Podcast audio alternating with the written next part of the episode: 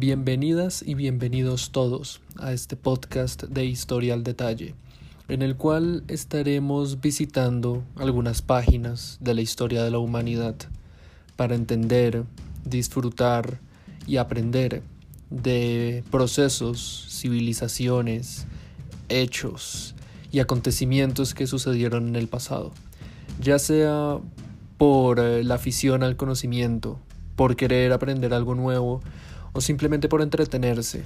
Estaremos revisando al detalle estos procesos y estos episodios que sucedieron en la historia de nuestros antecesores. En esta oportunidad estaremos comenzando a revisar y a ver la historia, la apasionante civilización que hace parte de estas joyas de la corona del mundo antiguo, la antigua y apasionante Roma. Roma, por supuesto, es muy conocida gracias a la cultura popular, a sus películas, a sus personajes, sus tiránicos eh, emperadores y por sus grandes estructuras y arquitectura que aún hoy prevalece entre las ruinas de grandes ciudades.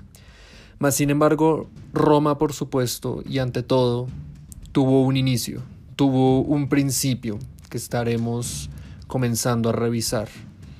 No siendo más, acomódense y disfruten de esta apasionante historia legendaria de cómo surgió la ciudad eterna.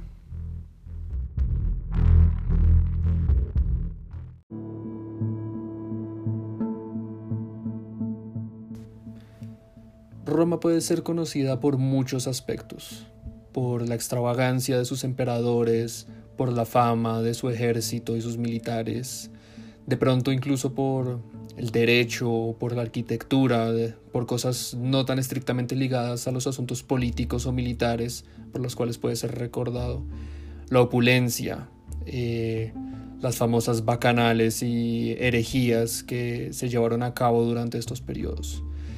Mas sin embargo, el inicio de Roma se remonta a mucho más atrás. Y como todo, pues las cosas se fueron dando poco a poco. A veces olvidamos en la historia que son procesos que llevan eh, de siglos a decenios incluso. Eh, y no son cosas dadas que simplemente surgen de un momento para otro cosa que nos tiene mal acostumbrados de pronto los libros de historia o las clases en las cuales intentan sintetizarnos esta, esta información en la cabeza y cómo poder manejarla y comprenderla para simplemente responder a algún examen del colegio o de la universidad. Por supuesto, Roma inicia, al igual que muchas otras culturas civilizaciones, desde ceros, desde simples campesinos, desde simples eh, granjeros, gente simplemente no sabía y no tenía ni idea del futuro que le deparaba a las generaciones y la cultura que estaban generando. Teniendo esto en mente, ¿dónde podemos ubicar el origen de Roma? Roma, por supuesto, eh, queda en una región eh, muy particular en Italia, en esta península itálica en medio del mar Mediterráneo que es conocida como el Lacio. Em, el Lacio era una región particular debido a que es donde se genera un choque cultural entre lo que vienen las culturas mediterráneas, eh, que vienen desde el sur, y las culturas celtas, por ejemplo, que vienen desde el norte. Y por supuesto existen sus propios nativos dentro de, de la península itálica. Están los etruscos, eh, están los sanmitas, los latinos, eh, umbrios, etc. Y para fijar un origen o la razón por la cual se originó una Roma en primera instancia, se dio este intercambio cultural. Eh, si queremos hablar de fechas, si queremos hablar de momentos exactos en la historia, podríamos comenzar a datar desde el 1200 o el 1000 antes de Cristo cuando estas gentes comienzan a intercambiar recursos entre ellos, se comienza, estamos en la edad de bronce, así que se comienzan a intercambiar metales, minerales como la sal y distintos tipos de alimentos, eh, productos como lo son las cabras, vacas, ganado y una que otra eh, producción del tipo agrícola, ¿no? Entonces, lo que, se tiene, lo que se tiene que entender es que Roma no surge de la nada.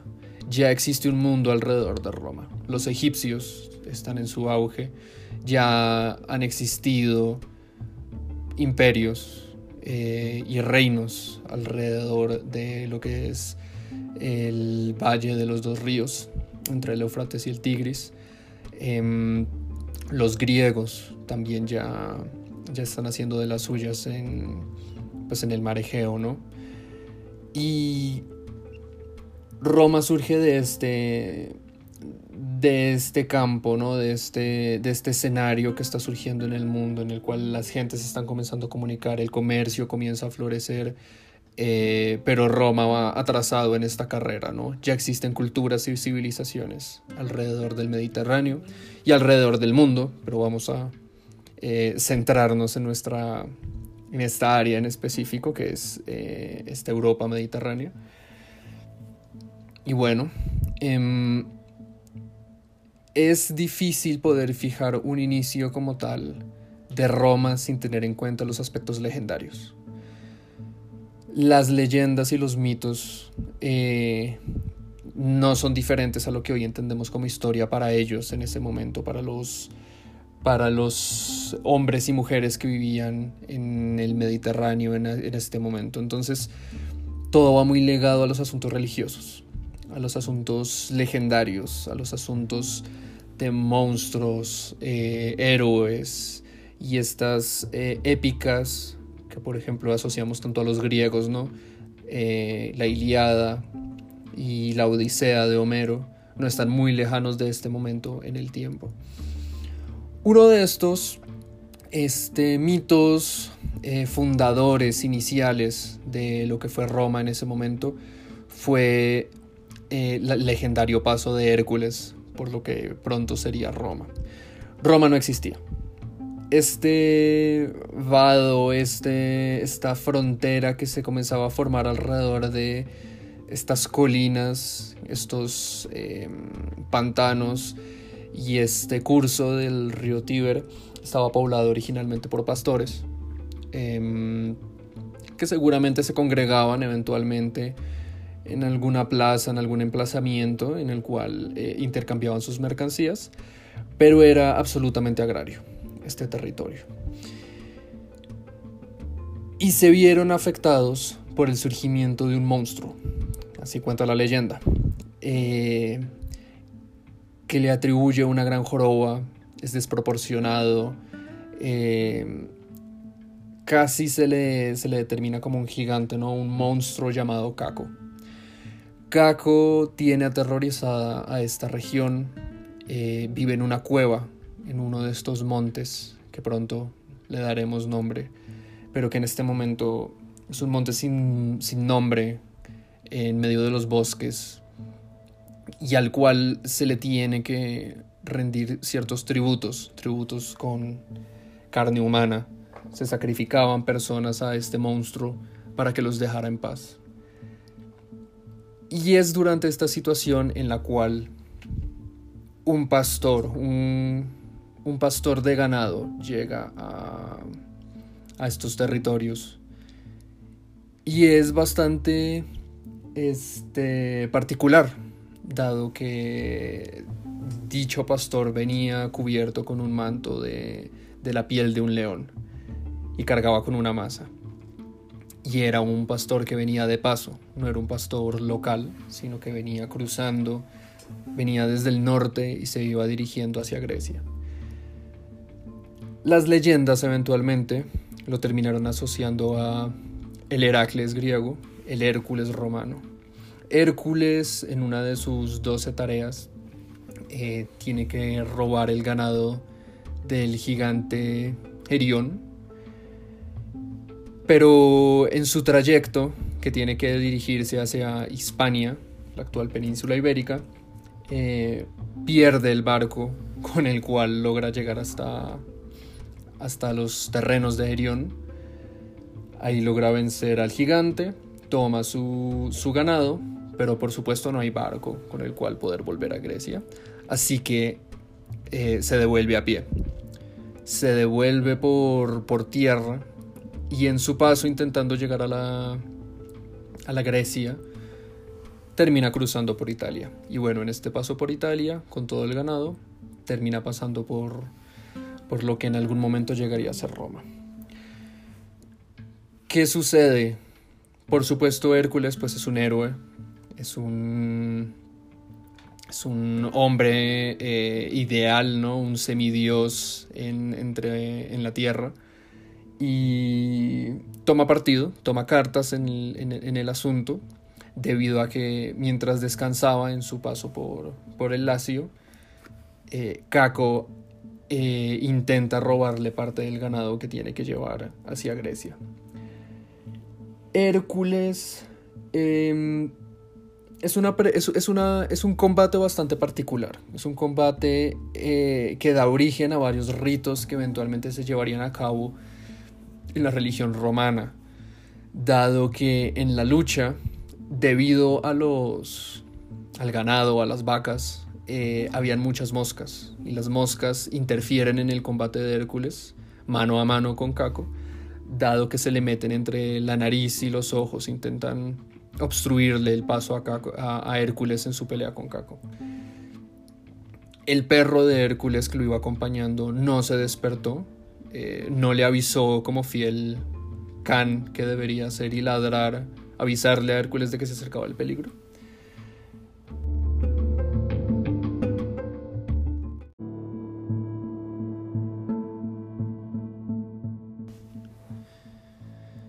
La batalla entre Caco y Hércules fue monumental. la, tierra tembló, se abrieron surcos sobre la tierra, se rodaron rocas y árboles desde las laderas de, los montes. Este, y finalmente Hércules logra vencer al monstruo, logra, logra vencerlo con sus propias manos, lo asfixia y termina con ese sufrimiento que tenía azotada a esta región en particular y a la gente que vivía en ella. Por supuesto, le agradecieron, se celebraron festejos y eventualmente Hércules siguió su camino hacia Grecia. Porque anteriormente habíamos mencionado la importancia de la leyenda con la tradición de los romanos. Pues resulta que incluso antes de la fundación de la ciudad, se dice que esta gente eh, erigió un altar sagrado para Em, rendir culto al gran héroe que los salvó del terrible monstruo Caco. Y habían costumbres que surgieron con base a la leyenda de la batalla que llevó Hércules con Caco.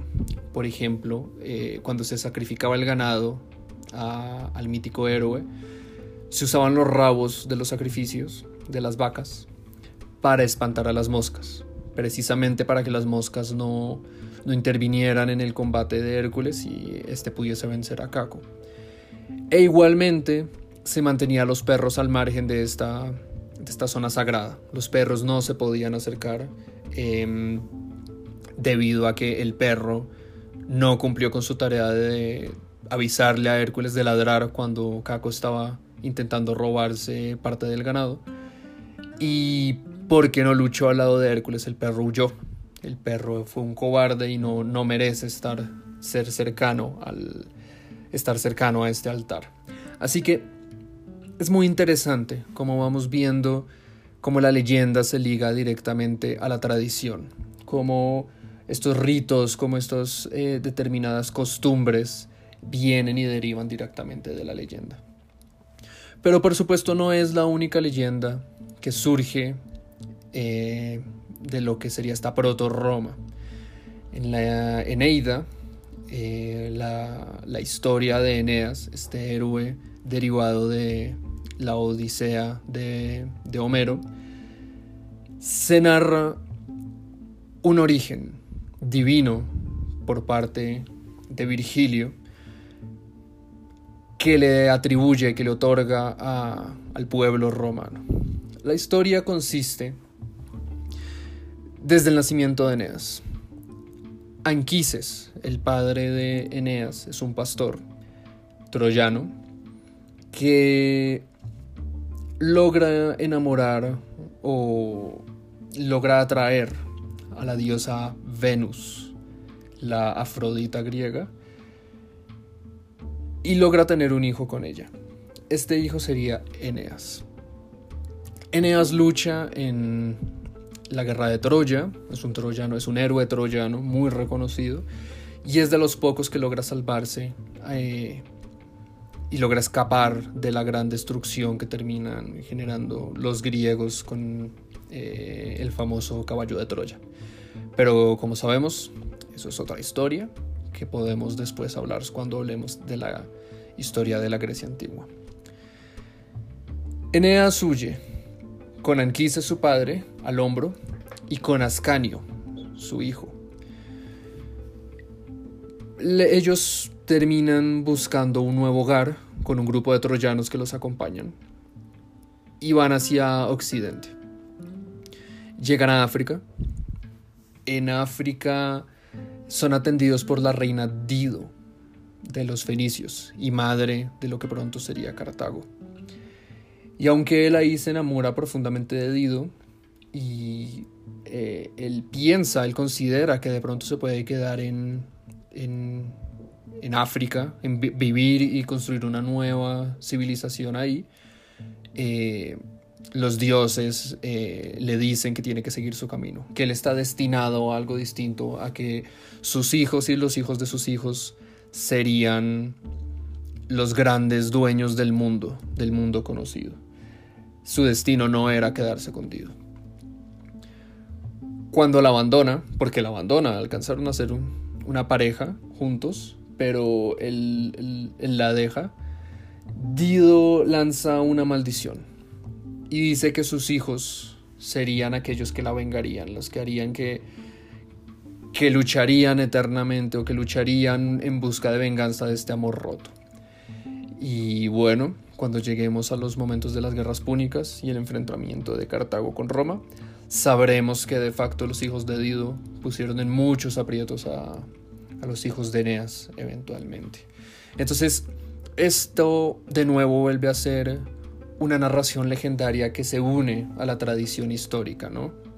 Aquí la historia se junta a la leyenda y la leyenda le da como ese racionamiento a lo que iba a suceder en el futuro.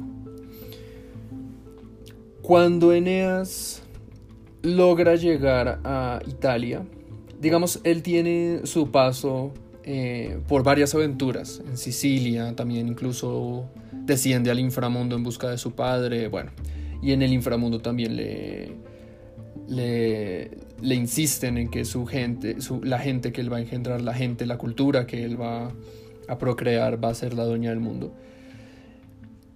Y logra llegar a Italia. En Italia, por supuesto, ya existen pueblos establecidos. Está el rey latino, rey de los latinos. Está el rey turno de los rútulos. También está el rey Mecencio de los etruscos. El rey Evandro de los, de los arcadios. Entonces existen estos pueblos, estos vecinos que tienen sus propias interacciones entre ellos.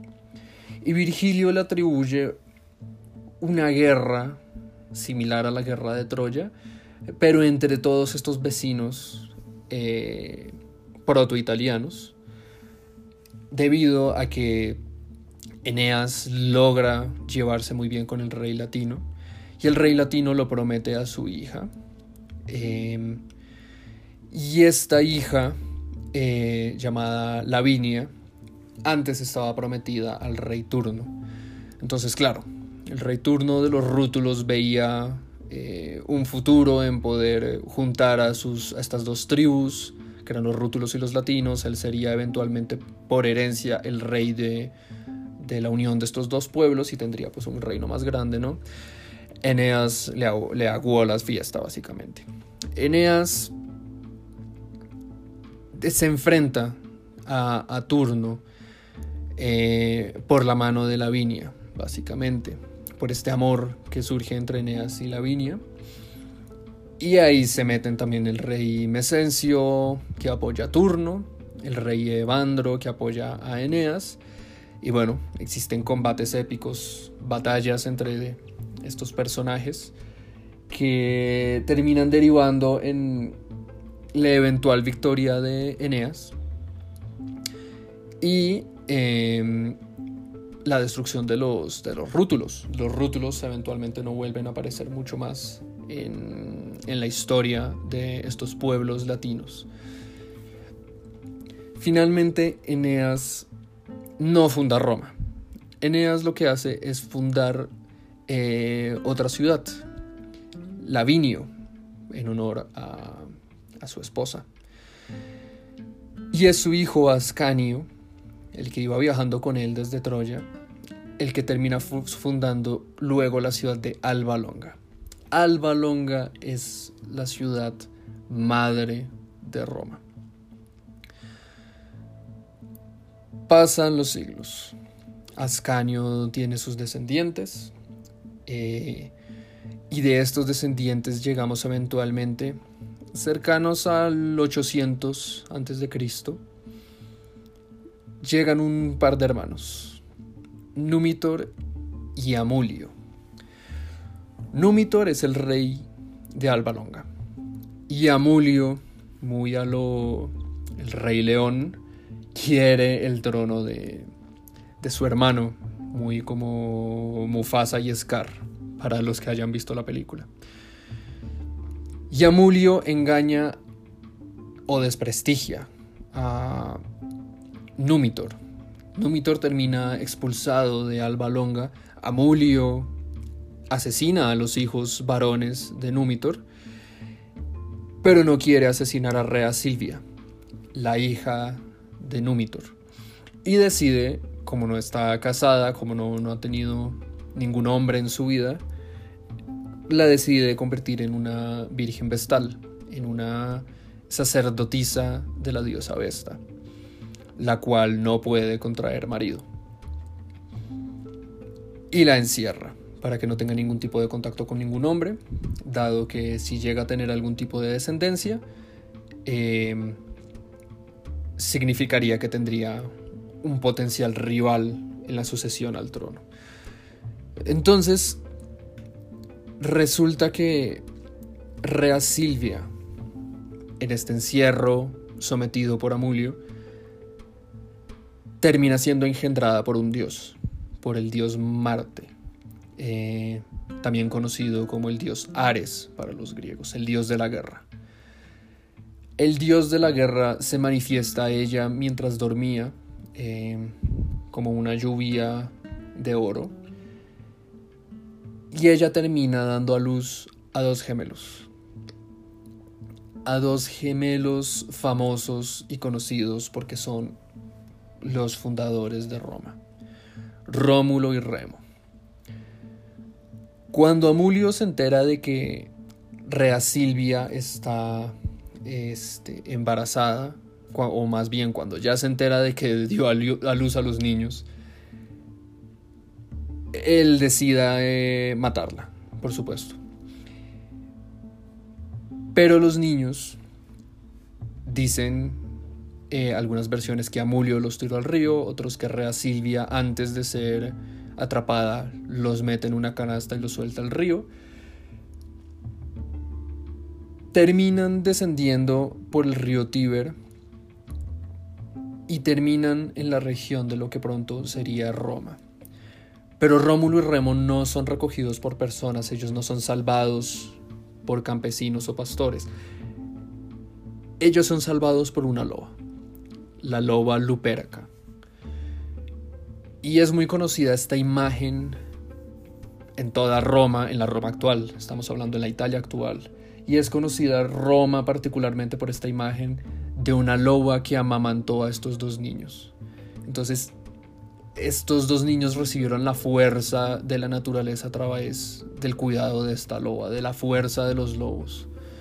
Y no por nada, el lobo fue este animal emblemático eh, que le dio ese legítimo poder, esa fuerza de unidad y de, y de cacería, eh, hasta de hombría, si se podría decir de esa manera, a, a los romanos. Los romanos son descendientes a través de Eneas, de la diosa Venus, a través del Rómulo y Remo, del dios Marte, el dios de la guerra, y además vienen con esa naturaleza férrea, salvaje, directa de la crianza de la loba. Los niños, por supuesto, no, no vivieron toda su vida con la loba. Eventualmente fueron encontrados por unos pastores, Faustulo y Acalarentia, quienes fueron los padres adoptivos de los niños. Ellos se criaron como pastores. Ellos se criaron entre estas colinas, eh, viviendo de las materias que le daba la naturaleza, viviendo de, los alimentos que podían proporcionarse de, de, la ganadería, de este intercambio que vivía entre estos vecinos que vivían en estas laderas, y generando estas alianzas con, con las aventuras que formaban alrededor de estas siete colinas, ¿no? Eventualmente se descubre que Rómulo y Remo vienen de la realeza. Rómulo y Remo vienen de la nobleza de Alba Longa y son los nietos de Númitor. Y cuando Rómulo y Remo se enteran de la historia de lo que sucedió con su madre, de lo que sucedió con su tío abuelo, de lo que sucedió con su abuelo, ellos deciden llevar venganza, vengarse de su tío abuelo por lo que había sucedido son capaces de armar un ejército, de reunir a estos campesinos, em, de alzarse en armas, y son capaces de hacerle la guerra directamente a una ciudad completa como lo era Alba Longa, como lo era el reinado del rey Amulio, y logran derrocarlo. E instalan de nuevo a su abuelo, ya un hombre mayor pero que seguía vivo, en el trono de Alba Longa. Y aquí es cuando se evidencia esa gran grandeza que siguen a Rómulo y Remo, cuando Rómulo y Remo son guerreros, son hermanos, son este símbolo de, fortaleza, de, de potencia, de heroísmo, son esos primeros héroes de esta gente que fue capaz de vencer una ciudad completa siendo pastores. Y Rómulo y Remo consideran que teniendo en cuenta este, esta ascendencia divina, consideran que deben fundar una ciudad. Y así es como vuelven a sus, a sus pantanos, a sus bosques, a sus colinas, y deciden en el 753 a.C. fundar la ciudad de Roma. Algunos dicen que Roma viene directamente del nombre de Rómulo, que lo cual tendría bastante sentido, la ciudad de Rómulo. Pero también se entendería que la Roma de este entonces era llamada la Ruma, más bien en una traducción de ese latín precario de estas lenguas nativas de la época, como una ubre, ya sea porque las colonias, las colinas de, este entorno asemejaban a la ubre de una vaca, o más bien por el ganado que vivía en esta, en esta, en esta región. Sea como sea, en estas colinas es donde se iba a fundar la gran ciudad. Pero la ciudad tuvo un tropiezo en su, en su fundación. Y es que Rómulo y Remo comenzaron a, pelear entre ellos. Comenzó a haber rivalidades, seguramente de, caudillismo, eh, seguramente porque algunos de sus hombres respondían más a uno que al otro, seguramente porque ambos tenían ambición de ser el rey de esta nueva gente. Y seguramente porque eventualmente a lo largo de la historia se generó cierto desprestigio hacia la fundación de Roma. Roma no podía ser tan perfecta como lo pintaban los romanos. Y sucedió un hecho eh, bochornoso para el inicio de la historia de Roma. Y es que estos hermanos lucharon por ver dónde se debía fundar la, la ciudad. Rómulo quería que se fundara en torno al Palatino. eh, Remo que se, quería que se fundara alrededor de el Avenino. Estas son las dos de las colinas más particulares que existen en lo que, en lo que es la región de Roma. No logran decidirse en dónde fundarlo, así que piden auspicios a los augures, a los sacerdotes, para que les ayudasen a ver cuál era el sitio más provechoso. Deciden que sería alrededor del Palatino.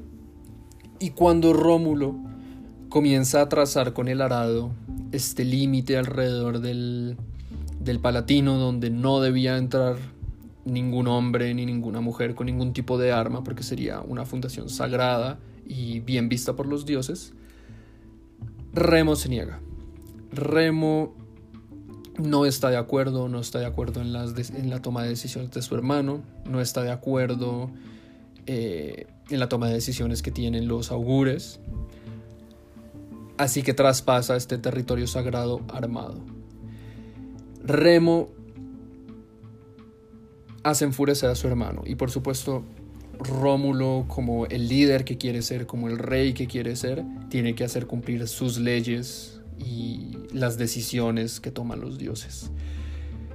Y se ve forzado a enfrentarse a su hermano y la ley dictaba que nadie debía traspasar ese espacio armado, ni mucho menos eh, llevar de la contraria al rey, al que sería el rey.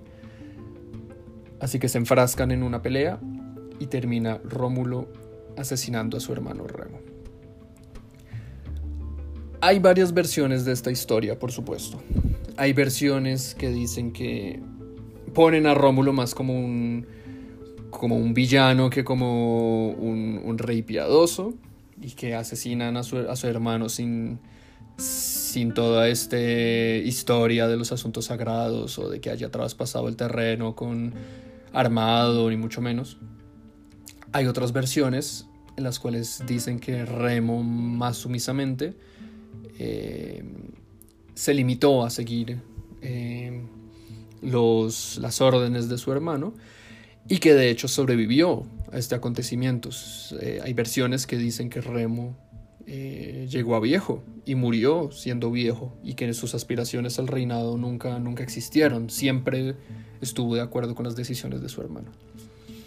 Pero sea como fuere, la versión más conocida es en la cual Rómulo termina asesinando a Remo y marca de nuevo la, leyenda marcando asuntos históricos y tradicionales y culturales del origen de Roma, marca el hecho de que los romanos siempre iban a luchar entre ellos. Y se va a repetir en la historia. Y es que los romanos se iban a. se, se siembra ese germen de la envidia entre los romanos. Rómulo asesinó a Remo. Y asimismo los romanos van a asesinarse entre ellos mismos muchas veces más en el futuro. Hasta tal punto que incluso van a ser una pieza determinante en lo que va a ser la caída de Roma. Pero no hay que adelantarnos a los hechos.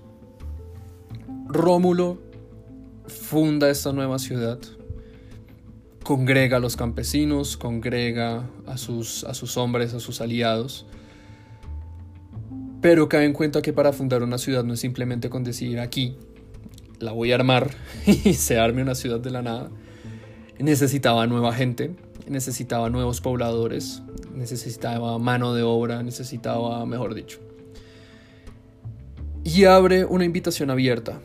A todo aquel que quisiese venir a Roma sería recibido como, como un fundador, como recibiría la ciudadanía, mejor dicho.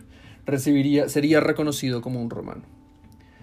Más sin embargo, resulta que los únicos que llegan al llamado de Rómulo son hombres de poco prestigio de las ciudades vecinas. Llegan ladrones, llegan asesinos, llegan rateros, llega gente que no tiene hogar, llegan vagabundos y ojo, llegan hombres, llegan las, las mujeres eh, para este periodo eh, responden directamente al mandato de los padres o de los esposos. Es una sociedad completamente paternalista y ellas no andan vagando por, por los campos ni mucho menos. eh, son los hombres los que tienen un poco más de libre albedrío y son ellos los que deciden eh, unirse a Rómulo. Entonces Rómulo sufre de un déficit de mujeres en su sociedad. Entonces, perfecto, tiene hombres para trabajar la tierra, tiene hombres para las armas, para la guerra, tiene un ejército, pero no tiene mujeres con las cuales poder eh, sembrar la semilla de, una, de nuevas generaciones, no tiene cómo mantener un legado si no puede engendrar un futuro. Así que ahí viene otra de las míticas leyendas de la fundación de la ciudad, que es conocido como el rapto de las Sabinas. Rómulo, en esta nueva fundada ciudad que tiene, decide establecer relacionamiento con sus vecinos, con los etruscos, con los sabinos, eh, con los umbrios, sanmitas, y con los sabinos decide celebrar ciertas festividades. Los sabinos los reciben en su ciudad, los acogen como invitados.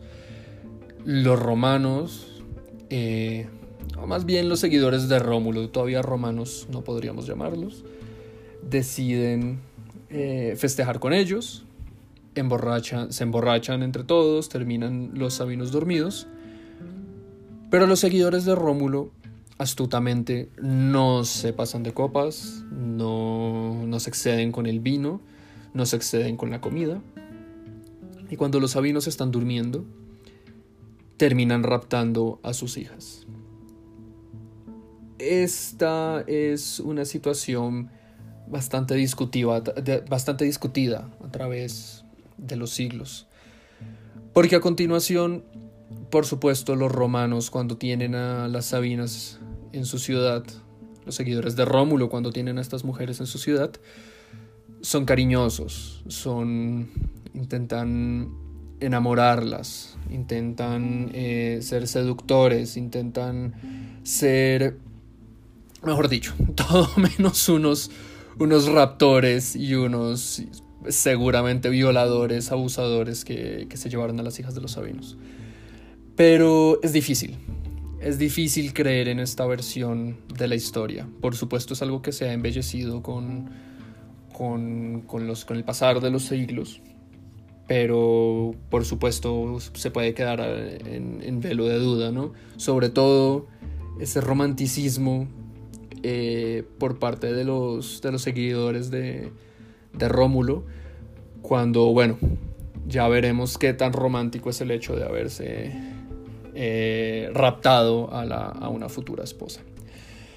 Sea como fuese, las Sabinas eventualmente terminan cediendo, ya sea o a la fuerza o a la seducción por parte de los seguidores de Rómulo, y terminan casándose con ellos. Los sabinos, por supuesto, no se quedan de brazos cruzados, ellos se sienten engañados, se sienten eh, timados por parte de la hospitalidad que le ofrecieron a los a, estos nuevos eh, vecinos que tienen y deciden ir a la guerra contra, contra los seguidores de Rómulo. Rómulo no es capaz de contener el ataque ni la furia de, estos padres eh, y de estos hermanos enfurecidos contra eh, después del rapto pues, de sus hermanas y de sus, y de sus hijas y asedian la, la que en este momento debía ser una poco menos que una ciudad, debía ser un asentamiento. Los muros que, que, eleva Rómulo no son los famosos muros de piedra, ni mucho menos. No debía ser muy diferente a una empalizada de madera y de barro. Eh, y los, los seguidores de Rómulo y Rómulo se toman a sus esposas, claro, y se, atrincheran en la, cima del, monte eh, palatino. Es aquí en el cual sucede también una, un acontecimiento muy particular que determina luego eh, parte de la tradición romana. Y es que una de las hijas de los sabinos, llamada Tarpeya, intenta vender la posición de, de Rómulo y de sus seguidores. Intenta eh, mostrarles la ruta por la cual podían acceder sus hermanos y sus padres para vengarlas. Y los romanos la descubren. Por supuesto, los, los sabinos no logran acceder eh, por estos peñascos que ella les indica para que puedan subir. Son frenados por parte de los seguidores de Rómulo. Y a Tarpeya, por traicionar a, sus esposos, por traicionar a, esta nueva unión que se estaba formando, es lanzada por un acantilado, por una roca, en el cual evidentemente eventualmente muere. Y así se forma parte de la leyenda eh, de lo que es la roca Tarpeya. La roca Tarpeya era un acantilado, un abismo que había entre la en la colina capitolina, desde el cual por la tradición romana y debido a, esta, a este acontecimiento, los traidores de Roma eventualmente eran sentenciados a ser lanzados desde esta roca. Entonces se vuelve a juntar este origen legendario a parte de la tradición y de la cultura que pronto iba a ser la romana. ¿Cómo terminó este conflicto? Pues resulta que las Sabinas lloraron este enfrentamiento, lloraron la muerte de sus esposos, lloraron la muerte de sus padres y sus hermanos e intentaron conciliar. Ellas fueron las grandes conciliadoras de este conflicto. Eh, se interpusieron en medio de, de, los seguidores de Rómulo y de los, y de los Sabinos e imploraron porque hubiese paz, imploraron por el cese de, la guerra. ¿Cuál fue la decisión de Rómulo? Rómulo junto al rey de los Sabinos, Tito Tasio, decidieron juntar sus pueblos, juntar sus, sus fuerzas eh, en esta unión que se generaba a través del matrimonio con, con las hijas de los Sabinos. Y de esta manera Rómulo compartió el poder con este correy, con este virreinato que hubo eh, entre Tito Tasio y, Rómulo. Tito Tasio no vivió mucho tiempo, eventualmente moriría y terminarían los sabinos siendo también eh, los súbditos directos de Rómulo. Y fue esta unión cultural, la de los latinos seguidores de Rómulo y la de los sabinos y eventualmente la adición de los, de los etruscos, lo que formarían esta nueva eh, cultura.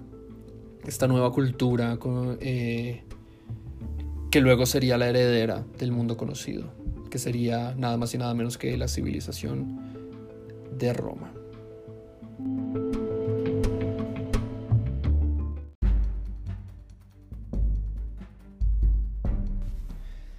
Y es así como terminamos con este primer episodio. Agradezco mucho que hayas llegado hasta el fin de lo que sería este primer eh, capítulo en la historia de Roma, el origen de la leyenda, a través de las leyendas de lo que fue eh, el nacimiento de este gran imperio, de esta gran civilización. No olvides de seguirme para así enterarte de cuándo saldrán los nuevos episodios y de cómo continuará esta historia.